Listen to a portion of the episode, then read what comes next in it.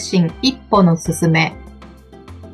こんにちは、鈴木敦子です。こんにちは、ナビゲーターの加山真由です。今日もどうぞよろしくお願いします。お願いします。えー、敦子さん、だんだん暖かくなってきましたよね。はい。うん。春ですね。ねえ、春ですね。あの、我が家では上の子が今度の4月にはもう年長なんです。年長さんに、保育園の年長さんになるんですけどもね、この番組聞いてる方も、新しいこう、スタートをするっていう方も多くいらっしゃるのかなと思うんですけど、はい。どうでしょうか？あつこさんは何かこの年、そしてこの春から何かスタートしようかなっていうところって何かあるんでしょうか？いや、まさにこのラジオが新しいチャレンジですね。そうですね。今までってこう、音声メディアっていうのはやられたことなかったってことですもんね。うん。そうですね。あと、クライアントにも、まあ、この季節はよく何にこと、あの、チャレンジしていきますかっていうことはよく話で出てきますね。なので、ね、クライアントにも何チャレンジします？ね、もっとやりましょうよ。いいじゃないですかっていう立場なのでうん、私も毎年毎年、ね、その都度その都度、あの、何かチャレンジしないと、みたいな、ちょっと義務感ではないんですけど、自分に新しい楽しいことうんコンテンツをうん、あの、用意してあげたいなと思って、毎年いくつかは設定します。まあ、その一つが、このラジオ。このラジオ。なるほど。1回目、2回目と収録しましたけど、今日3回目なんですけど、どうですか ?2 回の収録やってみて。そうですね。普段私話を、あの、質問する、聞く側が多いので、自分が話すっていうのが、まだちょっと馴染めないところはありますね。で、ね、ライフさんにこう聞いていただいて、スルスルと思ってもいないことが出てくるっていう体験を楽しんでおります。そうなんですね。そうですね。前回のね、小さい頃の話なんかは普段しないので、あ、そうだ、そうだ、そうだった、みたいな感じで、あの、スルスルとこう引き出していただいてて、楽しい一面がありますね。あと、私の話だけじゃなくて、やっぱりまゆさんの話ももっと聞きたいなと思いますし、ありがとうございます。まゆさんはうん、今年のチャレンジは、どんなことをしたいんですか？そうですね。昨年4月から自分で仕事をスタートして、今、私自身はインタビューセッションっていう魅力とかこう強みをインタビューしながら掘り下げるっていうことを発掘していくっていう仕事と、あとはアナウンサー経験活かして声を磨くとか話し方をしあの鍛えるっていう、そういったところをあの今指導させていただいているんですけど、この二つの事業をちゃんとこう確立していくというか、そこが今年のチャレンジかなと。昨年は本当に手探りで、こうやれることを全方向でやってきたっていう状態だったので、そこをこう、もう少し精度を上げていくっていうことを今年はしていきたいなって思ってます。すごいですね。年長になるぐらいの小さなお子さんが、上のお子さんって言ってたから、下のお子さんもいらっしゃるんですよね。そうですね。上の子が今度年長で、下の子が今度は3歳児クラスですかね。うん。はい。なのでまだちっちゃいですね。だから、ね、チャレンジされて、さらにいくつかのそういった事業の柱を作っていこうって、うんすごいですね。いえいえ、ねなんか本当にいろんなご縁と いろんな助けをいただきながら、どうにかこうにかやらせてもらっているっていう感じではあるんですけど、でもやっぱり子供がちっちゃいので、保育園で風邪とか何か病気をもらってくると家族全員ダウンするみたいなところが、昨年は何度かあったんですね。なのでそういったこう、一つのそうですね、確かにこう、体調管理も大事だなって思います。ここもチャレンジかもしれないですね。今までやれる、そう、やれるところまで走るみたいなことをやってきたんですけど、そう、それで結構ダウンしてるので、そのダウンしないように予防策を張るというか、そこも考えていくっていうのも一つチャレンジかもしれないです。うん、そうですよね。子育てもして、仕事もしてっていうお母さんはね、休んでらんないですもんね。そうですね。ねあすこさんはもうお子さん大きな、大きくなってらっしゃいますよね。そうですね。うん今年、うーん、もう大きくなりすぎて子供の年齢なのかも、ちょっとよくわからなくなっていくんですけど、上の子が今年29、下が27になるのかな。いいですね。もう、社会人10年目？うん ?10 年弱っていうか、状態ですかね。なので用がないとあんまり声がかうんからないぐらいな感じなので、へ子供たちとは今、毎年誕生日には旅行に行くとか、あのえ。定期的に定点観測をするためにちょっと声をかけてみるとか、私質問することが仕事なのでうん、まあ、まさに今の時期とか、あ今年何するのとかっていうことを、まあ、LINE でいきなり放り投げるみたいなことをやってます。え、お子さんにも聞かれるんですね？あ、聞きますね。なので、娘なんか本当ママ質問ばっかりで、なんか、頭にくるみたいな感じでされる時もあるんですけど、うんなんか質問をいくつも投げかけておくと、その時に帰ってこなくても、3年後ぐらいに帰ってきたり、観察して長いスパンですね。ナイスパンなんですよ、下の子は。観察してると5年後ぐらいに動き出すみたいなことがあって、面白いですね。子供たち本当面白いですよね。うん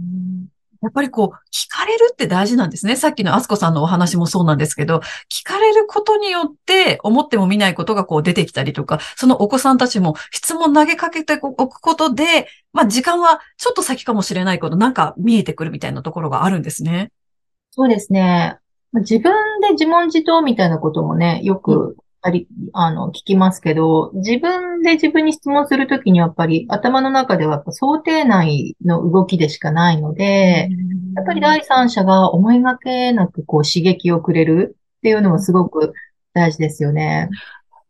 他の人に聞かれるっていうのは、やっぱりこう、メリットがあるというか、違うんですね。聞くって、同じ聞くによって、でも。そうですね。まあパワーバランス的にもでも質問者って、あの、どちらかというと主導権を握るうん。ダンスにもなるので、まあ、テクニックとしてももちろん使えますし、まあ、質問されることで思ってもいなかった、自分が気づいてもいなかったことに気づけるって言った方が近いかな、感覚としては。気づいていなかったことに気づく。それが引き出されるとか、えいう言葉になるのかもしれないんですけど、えちなみにさっきのこのお子さんの質、お子さんへの質問のところで、お子さんはどんな風に、その3年後とかにこう、何か答えが出てきた時ってどんなお話が出てきたんですか？そうですね。3年後、向こうは私の質問に答えるっていう文脈ではなくって、まあ、いきなりなんかこうしようと思うみたいなことのなんか宣言みたいな形で返ってきたりね。なので、まあ、少しずつこう、彼ら彼女たちの頭の中に問いを残しておくぐらいですかね。うんあ、すごい母親ですね。あつこさん。いやいやいやいや。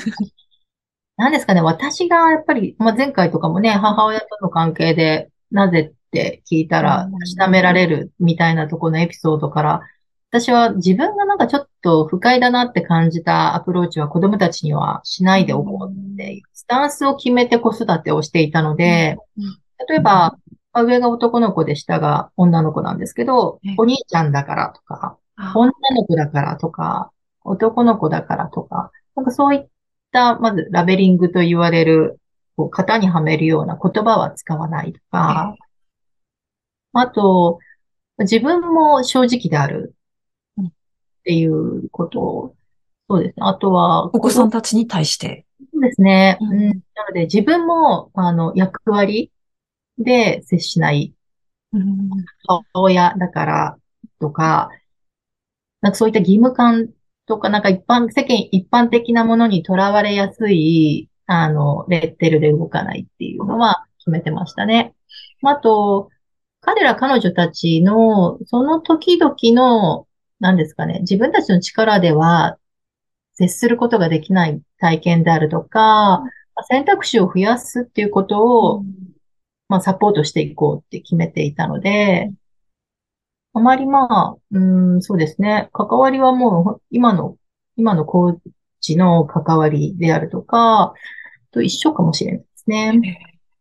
なので、大人になった彼ら彼女たちに私の友人が、ママってどんなママだったの？とかって興味本位でよくこう聞くシーンがあったんですけど、はい。いつもこう、どうしたいの？好きにしたらいいじゃないの、この二つしか言われた記憶がなんか印象に残ってるのがない感想が返ってくるぐらいに、どうしたいのって聞いて、あ、じゃあ、そうしたらいいじゃない。わあ、すごい。母親の鏡ですね。いやいやいや いや、そんなことないですよ。いや、私もついこう、もう、早くご飯食べなさいとかってもう、ちょうど今朝もそんなことを叫んでました。うんうん、もう保育園の時間だよとかって言って叫んでいるので、うん、なんかもっとこう相手の子供も一人のこうまだね、2歳と5歳だけど、一人の人間として、ちゃんと話を聞くとか、向き合うとか、どうしたいのって聞ける。なんかそういうふうに、あつこさんみたいな、そんな問いができるようになりたいです。うん。一人の人間として関わるってね、本当興味深いですよね。私は特にこう、なんていうんですか、彼らがお腹に行って、まあ、そ、ね、出てくるっていうプロセスがすごく不思議で、さらにこう血液型がそれぞれ違うんですよね。私が O 型で、子供はそれぞれに A 型と B 型。なんでこう、同じ体を共有できるのかが不思議でしょうがないとか。不思議ですよね。でね、ポコンと生まれた時にもなんか、しっかりとこう、人の小さな、小さいですけど、人の形をしてるし、なんかこう、思いを持って泣いたり動いたりしてるから不思議でしょうがなかったんですけど、なのでこう、何ですかね、もう一つのもう完成されたものっていう認識が出産した時にはありましたね。なので、なんだろう、その命っていうか、そこもまた観察が働いてるのかな。なんかこう、ちょっと子育ても実験的というか。へえ、実験的。うん。よく子育てをされてるクライアントにも、ね、20年までもないかな、自立して自発的に動くぐらいまでなので、十数年ぐらいのプロジェクトですよってお話しする んですけど、あんまりこう世間一般的なお母さんっていうのとはちょっと違うかもしれないですね。あなんか私もこう、なんでしょうか。こう子供たちが自分の力でこう考えるとか行動するとか、そんな風ことができるようになってほしいなっていうふうには思っているんですけど、なんかつい、そうですね。つい急がしてしまったりとか、ついこう、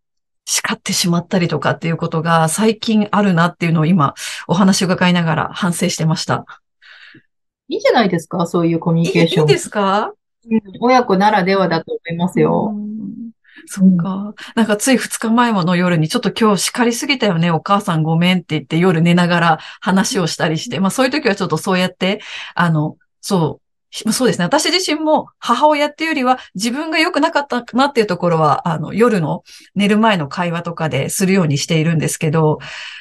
ねえ、本当子育てしながら自分の器をこう、なんでしょうか、大きくしてもらってるなっていうのを日々感じます。うん、そうですよね。最大級な理不尽が 連続でやってくる。そうそうそう、そうなんですよ。えー、ちょっとこの子育てのこと、あつこさんがどんな風に、あの、これまで29歳、27歳のお子さんと関わってきたかってこともまだまだ詳しく伺いたいところなんですけど、今日の3回目そろそろお時間となってしまいましたので、またぜひ4回目、第4回目楽しみにお待ちいただければと思います。あそこさんまた次回よろしくお願いします。ありがとうございます。はい、ありがとうございます。